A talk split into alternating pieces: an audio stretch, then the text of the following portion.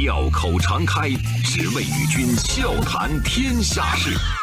傲视群雄，我等另类论古今。江山炫美，风流人物尽在其中。湖河西江，百川流水总向东。中央人民广播电台经济之声，高丽掌门笑傲江湖，重返江湖，独骑笑傲。笑傲江湖，我是高丽。今天是周五，又到了我们周末特写的时间了。那今天呢，我想跟各位聊一聊国漫啊，没错，就是咱中国动画。呃，现在我经常会听说一个概念，就是国漫崛起。但是今天高掌门要介绍的这个王者，人家不是崛起，而是归来。前两天呢，我在网上看了一段小视频啊，三十秒左右，是一个片花就是预告的剪辑片花三十秒，从我这个吃货的角度来换算一下，也就是我在家里用微波炉热了个馒头的时间，人家这段三十秒的视频就在网上引来了两万加的转发，所以当时很多人看到这个三十秒的片花，下巴都惊掉了。当然，这是网友自己总结的啊，他们自己的表达说：“哎呀，我的下巴掉了，谁帮我安回去？”那些大 V 们啊，也主动当自来水啊。我特别介绍一下，什么叫大 V 呢？呃。就是社会影响力仅次于高掌门啊，统称为大 V。说这个话良心怎么那么痛？就是网络上那些知名的博主，还有一些有社会影响力的知名人物，他们也主动给这部动画片当自来水。这个自来水呢，也给各位解释一下，是网络语言啊，就是说是免费的水军。不是有一些公司啊，有一些大片儿，有一些艺人，有的时候要雇一些水军来炒作自己嘛。但是自来水的意思就是不用。你你给我钱，我主动的甘心情愿来当水军。还有网友就说了：“铁杵磨成针，就怕是这个意思吧？这也太神奇了。”还有人说：“这算是奢侈品了吧？这才是中国风嘛！”啊，我小时候那些国产动画的感觉就是这个，没错的。这就是咱中国第一部砖雕动画片，就是拿砖雕出来的动画片《喜相记》啊，不是《西厢记》，是双喜的喜，《喜相记》。《喜相记》的成片只有六分三十秒，但是让很多人都非常的期待。在这些评论里面，我看到了一位网友他说的话，也可以说是一语道破真相。他说：“中国动画学派要复活了吗？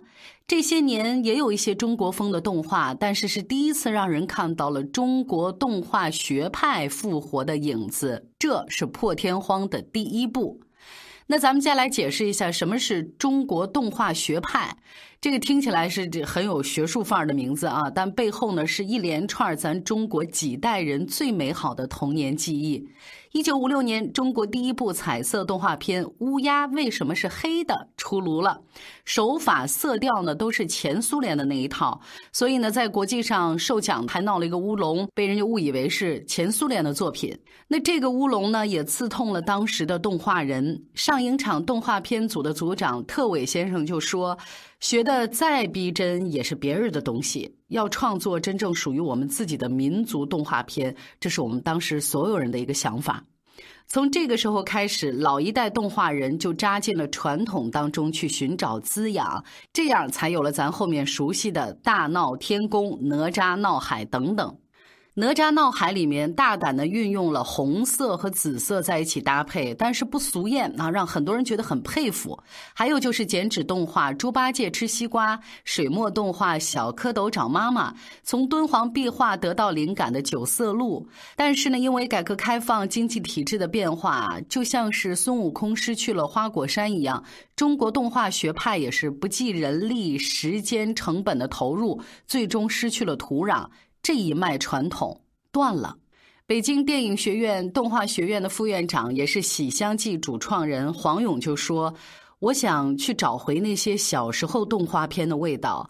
为什么我们要等这么一部破天荒的动画片，而且要等这么久呢？首先，第一点太少了。能像老一代动画人或者是高掌门更愿意尊称他们是艺术家，能去民间乡野采风，一采风就是半年，生熬着寂寞，创作出一步一步的珍品，这样的人凤毛麟角，太少了。一部《大闹天宫》集结了无数人的心血，光是手稿就有十万多张。第二，太难了。水墨、剪纸、壁画、皮影等等这些载体，基本上都被玩了个遍。想再突破旧有的这种形式，做出新意，太难太难了。九色鹿这个故事和色彩是从敦煌壁画里来的。一开始呢，这个问题也被摆在黄勇的面前：一块田已经什么都种过了，要怎么种下一个新的作物呢？黄勇呢，就另辟蹊径。不如我们去找新的土地吧。对于已经在绘画上探索过各种形式的中国动画来说，这块新土地就是雕塑，而团队最终选择了砖雕，就是我今天节目一开始的砖雕动画片。提到砖雕，各位您会想到什么？呃，首先从我的角度来说，我会想到国家级的非物质文化遗产，想到博物馆里面的珍宝，还有就是大宅门里面山墙影壁上经过匠人之手一刀一刀凿出来的花样。然后呢，有一天你路过，也盯着一块砖雕，上面雕着流水松柏，眼看着士兵交战举剑，高马回首，时间呢被凝固在了这一刻，对不对？我们经常看着都是凝固的那个瞬间，一个念头就突然会闯到你的脑海里，要是这一切能动起来，该多好啊！高丽逆舍杀，让硬邦邦、冷冰冰的这个砖雕动起来，你这是不是痴人说梦啊？但是这群疯子打定主意是要把这事儿做到的。三年无数次的尝试，无数次的失败，上万张的素材。有人说，上万张图，一张一张的雕，一块儿做出来就要几个月。这个成品估计得几代人垒出一座摩天大楼了吧？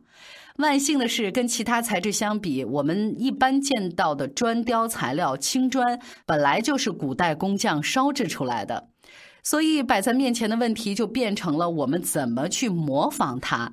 砖雕动画的团队跑去了江西婺源，实打实的用眼睛去感受徽派建筑当中的雕刻艺术，从那儿呢借来了一点魂。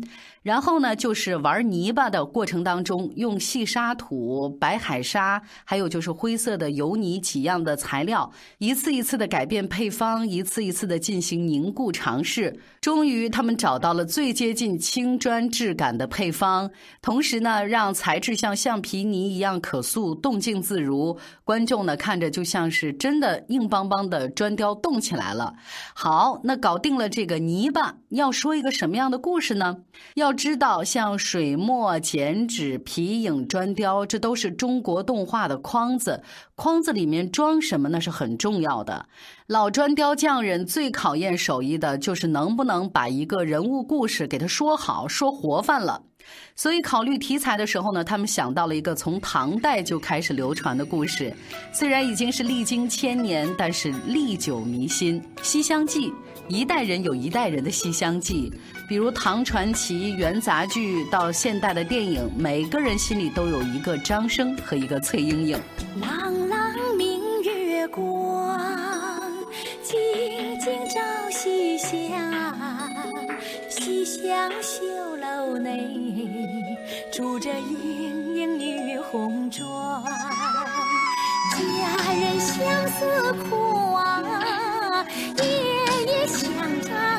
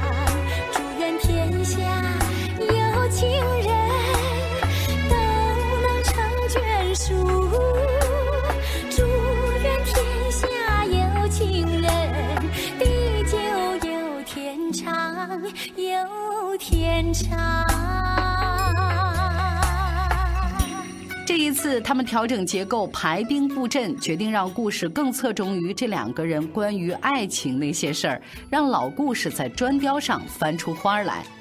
老话叫万事开头难，但是对于砖雕动画黄勇团队来说，确定了基调，真正困难的事儿才刚刚开始啊！普通的二维动画存在于纸面，早期的手绘动画呢，还是需要一张一张的画。现在电脑制作让修改变得更容易操作，从二维变三维，工作量成倍的往上翻。咱先说静的，就是我们看到的背景。为了保证原汁原味，都是用实打实的参考资料设计、雕刻、制作出来的。我们再说动的啊，耐住性子把每一帧的素材捏制成型，一个一个定格的瞬间都是存在实物的，这样才有了我们看到的一朵花的绽放、一泉水的涌动、一只鸟的啼鸣。这样劳心劳力，效果怎么样呢？我们得看一看结果呀。没有意外，没有从头再来，一切顺利，就是种种前提之下，也一天只能拍摄几格画面。做动画就像逆风而行，但是他们一直想要让这部作品更好。为了让中国味儿更足，整部作品更浑然一体，团队还做了各种尝试。不但是砖雕，咱们古建筑当中的高门花窗，都可以是动画当中细腻的一个转场。